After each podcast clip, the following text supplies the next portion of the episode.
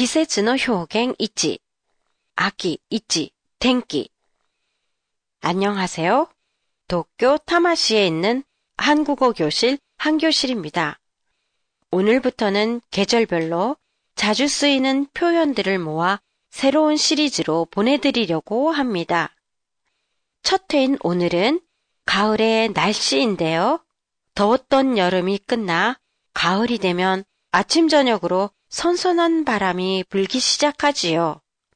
선선하다는 일본어로 스즈시이고요.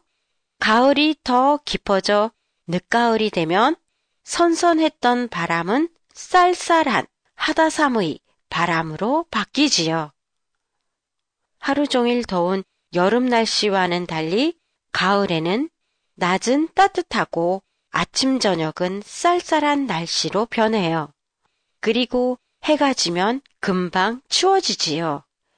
이렇게 하루의 기온의 차가 많은 걸 표현할 때는 일교차가 심하다, 일교차가 크다 라고 해요.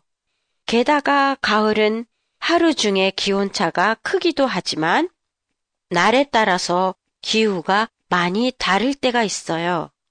어떤 날은 날씨가 좋고 기온이 높다가도 어떤 날은 갑자기 날씨가 안 좋고 추워질 때도 있어요. 이렇게 변하기 쉬운 가을 날씨를 변덕쟁이 날씨라고 많이 말해요. 변덕쟁이는 원래 마음이 쉽게 변하는 사람을 의미하는 말인데요. 가을의 날씨가 마음이 쉽게 변하는 사람의 마음과 같다고 해서 변덕쟁이 날씨라고 해요.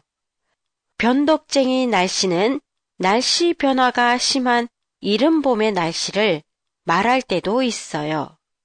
또 다른 가을 날씨의 특징은 하늘이 높고 파랗지요. 한국어의 사자성어에 가을을 잘 나타내주는 말이 있어요. 천고마비, 탱고마히인데요. 가을 하늘은 높고 말은 살찐다는 뜻이에요. 그런데 가을에 살이 찌는 건 말뿐만이 아니라 사람도 살찌게 돼요. 왜냐하면 가을이 되면 선선해진 날씨 덕분에 식욕이 나기 때문이죠. 그래서 청고마비는 말이 아니고 사람이 살찐다는 의미로 쓰일 때도 있어요. 페이스북 페이지에서 오늘의 팟캐스트 내용을 일본어로 보실 수 있습니다. 안녕히 계세요.